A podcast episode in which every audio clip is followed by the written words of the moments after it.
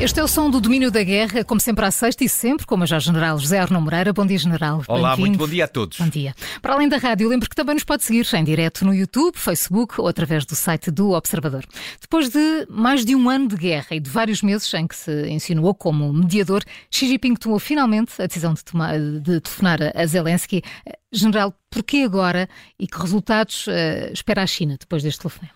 Vem tarde este Vem telefonema. Tarde. Vem tarde este telefonema. A guerra já leva bem mais de, de um ano e tem havido sucessivos apelos, sobretudo até por parte, numa primeira fase, do Ocidente, junto de Xi Jinping, para que ele pudesse interceder junto de Putin pela, pela, pelo amor eterno que une os dois, segundo declarações feitas eh, na altura em Pequim, eh, para que essa interseção fosse feita no sentido de chamar um bocadinho Putin à realidade. Essa, essa intervenção nunca foi feita do uhum. nosso, que seja do nosso conhecimento. Mas nos últimos tempos tem vindo também um conjunto outro diferente de atores a tentar chamar a China para a mediação deste conflito. E a China sentiu-se talvez mais apoiada por estes, mais galvanizada na sua importância por estes outros uh, atores e resolveu vir a jogo. Simplesmente, este vir a jogo traduziu-se no tal plano de paz extraordinariamente vago, sem um roteiro muito específico para o acompanhamento e para a evolução da situação. E faltava qualquer coisa para um mediador. Um mediador tem que falar com ambas as partes. Ora, faltava um telefonema a Zelensky. Esse telefonema nunca mais acontecia. E também eh, todos achávamos estranho que alguém que se, de alguma maneira, se insinuou como um potencial mediador, não estivesse interessado em ouvir a outra parte. Porquê agora? Bom, há, há, pode haver várias razões. Eu vou começar por aquela que é mais benigna. a mais benigna é que a China entendeu que chegou à altura de falar com Zelensky. Que, portanto, o conjunto de. Certamente que este telefonema foi antecedido por muitos contactos de natureza diplomática para combinarem também aquilo que seria a transcrição deste, de, deste, deste diálogo. E, portanto, certamente que isto ocorreu já há algum tempo, não foi não foi Xi Jinping que acordou um dia e só... pegou no telefone. pegou no telefone. vou ligar agora. Vou ligar agora.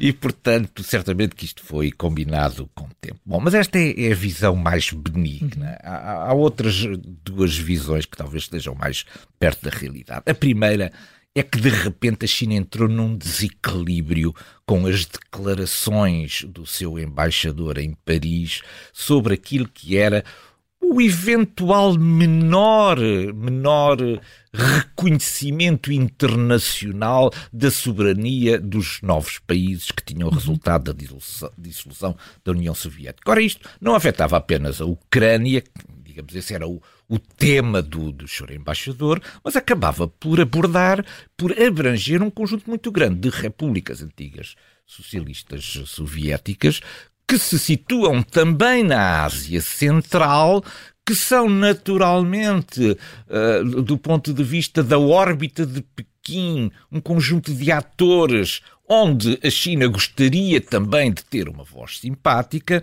e, portanto, de repente criou-se uma, uma ebulição uh, extraordinária neste, neste entorno da, da, da, União Soviética por causa destas declarações disparatadas do embaixador chinês. E, portanto, isto criou necessidade à China de, eh, de um ponto de vista mais assertivo, eh, dizer que não, que efetivamente há um reconhecimento por parte da China de que se trata de países uhum. absolutamente soberanos. E, ao fazer este telefonema, está também a reconhecer implicitamente que eh, existe efetivamente uma soberania muito firmada na, na, na sociedade internacional de que se trata de países eh, independentes tem exatamente o mesmo valor daquele desplante da, da Federação Russa de um dia entrar no Conselho de Segurança das Nações Unidas, pegar na placa que dizia União Soviética, pôr de lado e pôr lá a placa que dizia Federação Russa.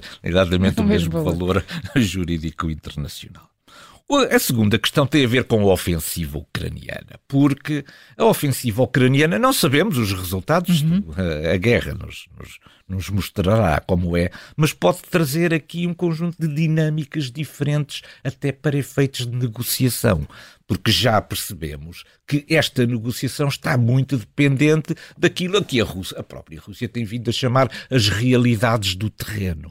Ora, ao anunciar antes da ofensiva esta sua, eh, esta sua disponibilidade para dialogar com Kiev, a China está, de alguma maneira, também a preparar-se para qualquer dos uhum. desfechos desta, desta, digamos, desta ofensiva ucraniana. E, portanto, está a posicionar-se de uma forma mais neutral e, de alguma maneira, a poder acolher qualquer que seja o resultado desta ofensiva militar há aqui vantagens, ciúmes e cautelas. Vamos começar pelas Uma vantagens. Vamos começar pelas vantagens. Bom, a China fica, com este telefonema, a China fica numa posição mais confortável para assumir a mediação. Porque mostra que desenvolveu um conjunto de esforços de natureza diplomática, vai receber um embaixador da Ucrânia, vai enviar uma delegação uhum. diplomática e, portanto, ela de alguma maneira fica mais confortável nesta posição de, de mediação aos olhos da sociedade internacional. Para Zelensky, este telefonema também foi bom. Zelensky gostou de poder falar com a China, porque criou um canal de contacto com alguém que pode vir desequilibrar a guerra. Isto é, se a China estiver apenas atenta àquilo que são as preocupações de Moscovo, certamente que se sentirá muito mais tentada a a, a deixar-se inclinar pelas preocupações uhum. de Moscovo do que se houver um canal diplomático oficial estabelecido através do qual Kiev possa fazer também sentir as suas preocupações. Portanto, de alguma maneira, Zelensky também ganhou com este contacto, também gostou deste contacto. Depois há ciúmes para Moscovo. Porque havia aqui um romance, não é? Havia aqui um romance antigo, uma paixão muito antiga, e agora há dois amores. Achava que era exclusivo, e afinal. e agora aparece, aparece um outro amor. E, portanto, enfim, houve certamente um apoio muito diplomático, mas Moscovo preferiria que este telefonema não tivesse acontecido. Não tivesse acontecido. Depois, os Estados Unidos estão muito cautelosos relativamente a isto. Não apenas porque se trata, de, de porque se trata da, da, da, China, os Estados Unidos desconfiam do papel da China neste, nesta, nesta mediação, mas também porque hum, os Estados Unidos têm que assegurar uma certa uma certa coerência de todo o dispositivo militar e todo o dispositivo de alianças. E a China com a sua interferência no conflito da Ucrânia, pode despoltar aqui um conjunto de dissensões neste, neste uh, horizonte, neste, neste universo alargado da, da, de, do Ocidente. Porque até senti um certo entusiasmo em Paris. Paris ainda, do meu ponto de vista, acalenta a esperança de que a China reserve um lugar à França na mesa das negociações. Isto para Paris seria ouro sobre azul. Enfim, não o pode uh, afirmar muito explicitamente, mas, mas certamente que é? está à espera que também tenha um lugar na mesa das negociações. A grande dúvida aqui é se houve realmente uma conversa Falaram um com o outro, certamente, uhum. mas trocaram argumentos um com o outro. Ou expuseram-se Ou expuseram apenas, ou cada um apenas referiu ao que estava disposto de, nesta questão do eu vou a jogo com uhum. isto, uh, um diz, o outro diz, ficamos todos muito amigos e agora vamos trocar embaixadores para aprofundar o sistema. Provavelmente não, não terá havido, não terá havido um desenvolvimento suficiente para a troca de argumentos. Mas enfim, as posições ficaram marcadas, ficam bastante mais claras a China e Zelensky, pelo menos, ficaram satisfeitos com esta conversa. Entretanto, Prigozhin está todas as semanas a queixar-se da falta de apoio do Ministério da Defesa russo e, e, não só, isto em relação às necessidades do Grupo Wagner, mas agora foi mais longe. Além de falar uh, na falta de munições, queixou-se também das outras companhias militares privadas. Ui, a concorrência! O que é que se passa desta vez? Começou a chegar a concorrência na, na, na, na guerra. Bom, uh, Prigozhin tem uma, uma, uma necessidade imensa de aparecer nas redes sociais hum. e de ser notícia.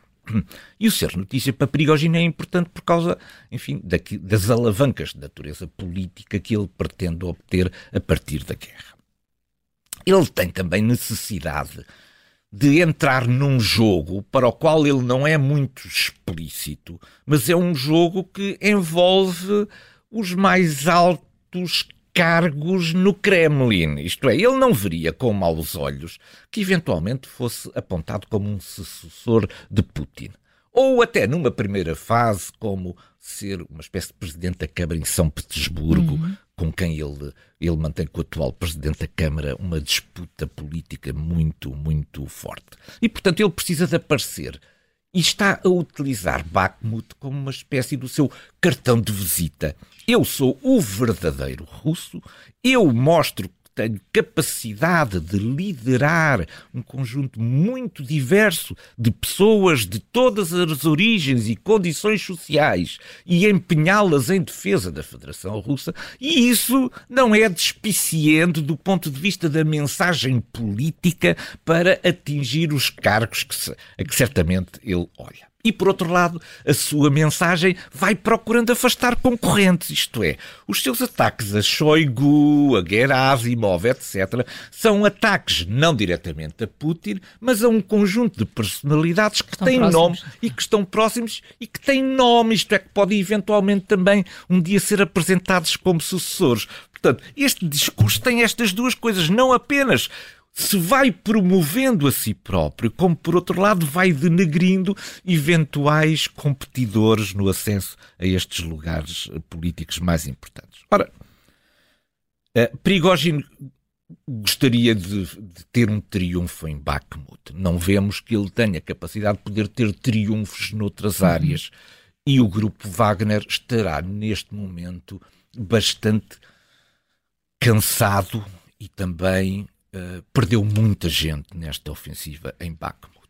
Ora, numa altura em que faltam ainda alguns quarteirões por, por, por conquistar, ele veria com grande agrado que tivesse o apoio suficiente por parte da Federação Russa, dos, do exército convencional, para poder tomar Bakhmut e chamar atenção: Bakhmut foi conquistada por mim e pelo grupo Wagner. Simplesmente o tempo vai avançando, vai-se aproximando a, a, a, a, eventual contraofensiva ucraniana e já ninguém tem por certo que Bakhmut vai cair uhum. antes da, da, da ofensiva ucraniana. E, portanto, ele está numa fase de grande atividade do ponto de vista mediática para ver se consegue ainda reunir o conjunto de condições suficientes para poder ter uma vitória em, em, em Bakhmut. O Kremlin, entretanto, está bastante. Wagner, o grupo Wagner é útil, porque é um, um, grupo que consegue recrutar e trazer soldados para a guerra. E, sobretudo, porque traz soldados para uma zona de combate muito difícil. No entanto, o Kremlin já percebeu as aspirações de natureza política de Prigozhin e, portanto, em toda a cadeia entre a ordem de Putin de forneçam-se munições e as munições chegarem efetivamente ao grupo Wagner, há muita gente que está nesta cadeia de comando que está a procurar também sabotar uhum. aquilo que são uh, as aspirações político-militares de Prigozhin. E, nesse sentido, o Kremlin percebeu que o Wagner não pode ser a grande solução de natureza militar para a Ucrânia. É preciso criar outros Wagners. Outros Wagners. Mas Wagners que dependam de poderes que dependem de, do Kremlin. Isto é, não mais um conjunto de oligarcas que agora aparecem a financiar os seus exércitos particulares.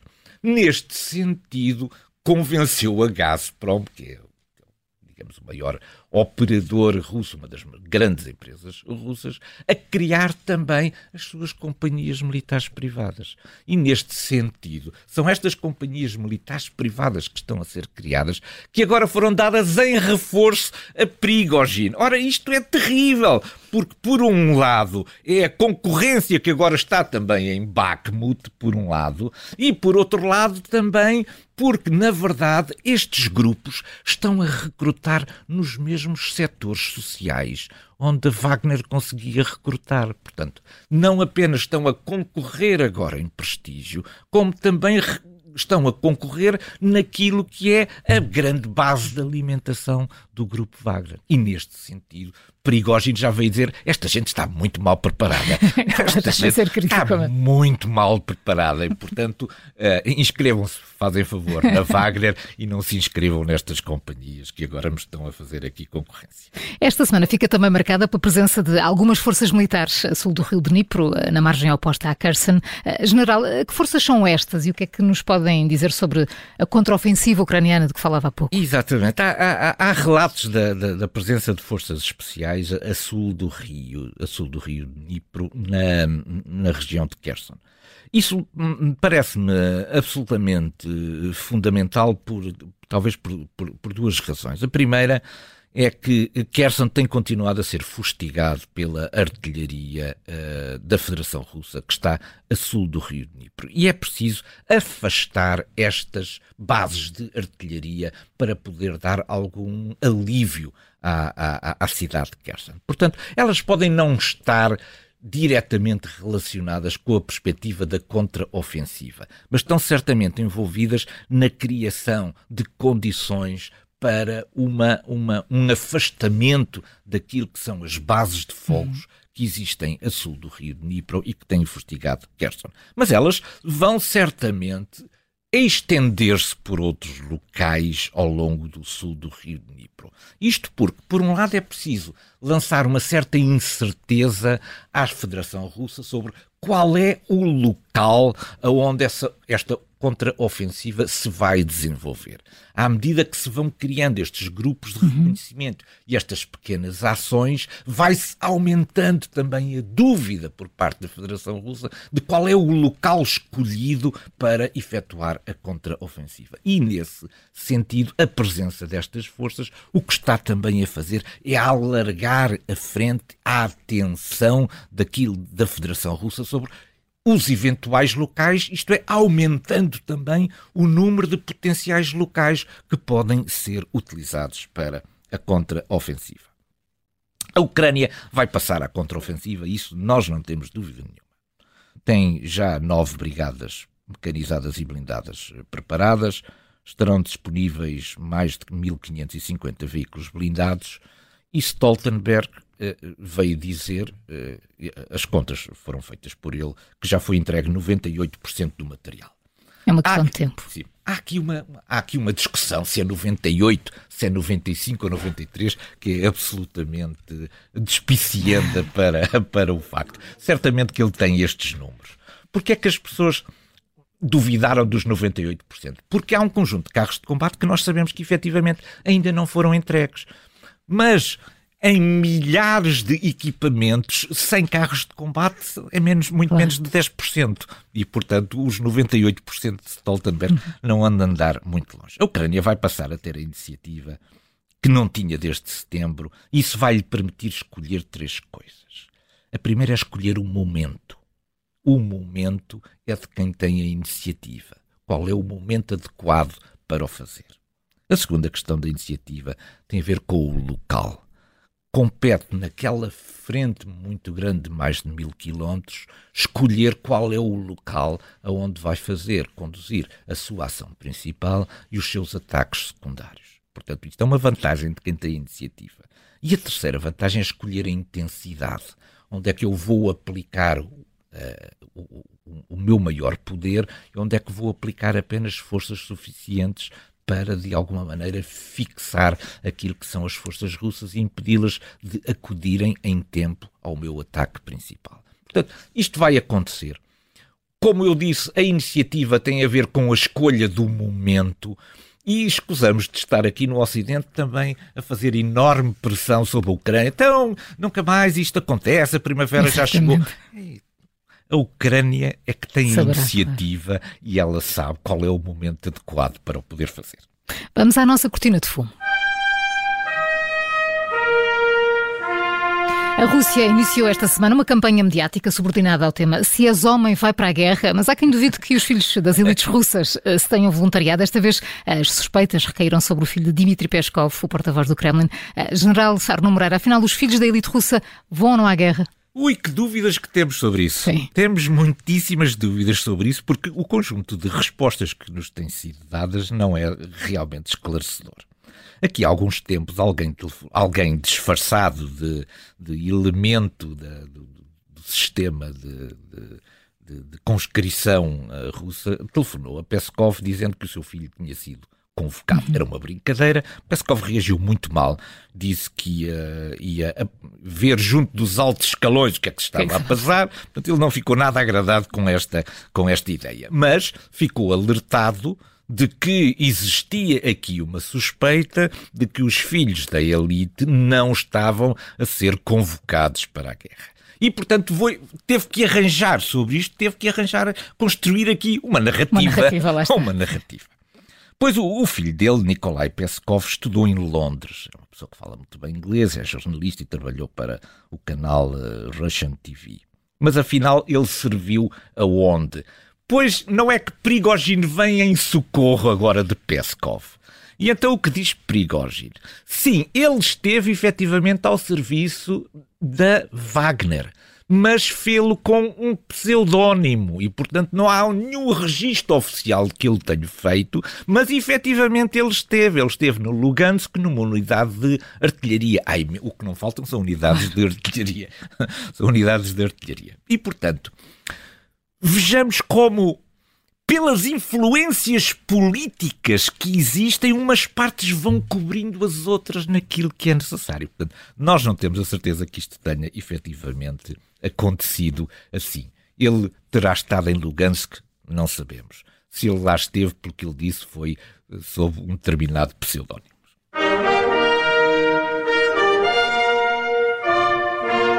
Hoje focamos o nosso ponto de mira na central nuclear de Zaporizhia. General, não é perigoso colocar o ponto de mira é muito, sobre uma é, central nuclear? É muito perigoso. Nós não devíamos fazer isto, pois verdadeiramente. Não. não devíamos colocar o nosso ponto de mira aqui. Mas a verdade é, é que houve, na, no, houve nos últimos dias, dia 8 e dia 12 de abril, um conjunto de acontecimentos muito inquietante à volta da central de Zaporizhia. É que começaram a rebentar minas terrestres nesta área. E, entretanto, durante esta semana começaram a surgir posições de defesa de infantaria instaladas no topo das torres de refrigeração, o que significa, dos, dos reatores uhum, nucleares, sim. o que significa que se prepara a Federação Russa para defender militarmente a central de Zaporizhia. Seria talvez interessante que tirássemos todos nós uh, o nosso ponto de mira sobre Zaporizhia e que deixássemos que esta central nuclear não constituísse uma ameaça para todos nós. General Arno Moreira, muito obrigada por mais um domínio um da guerra. Bom fim de semana um prolongado. De semana Até sexta. É. Muito obrigado.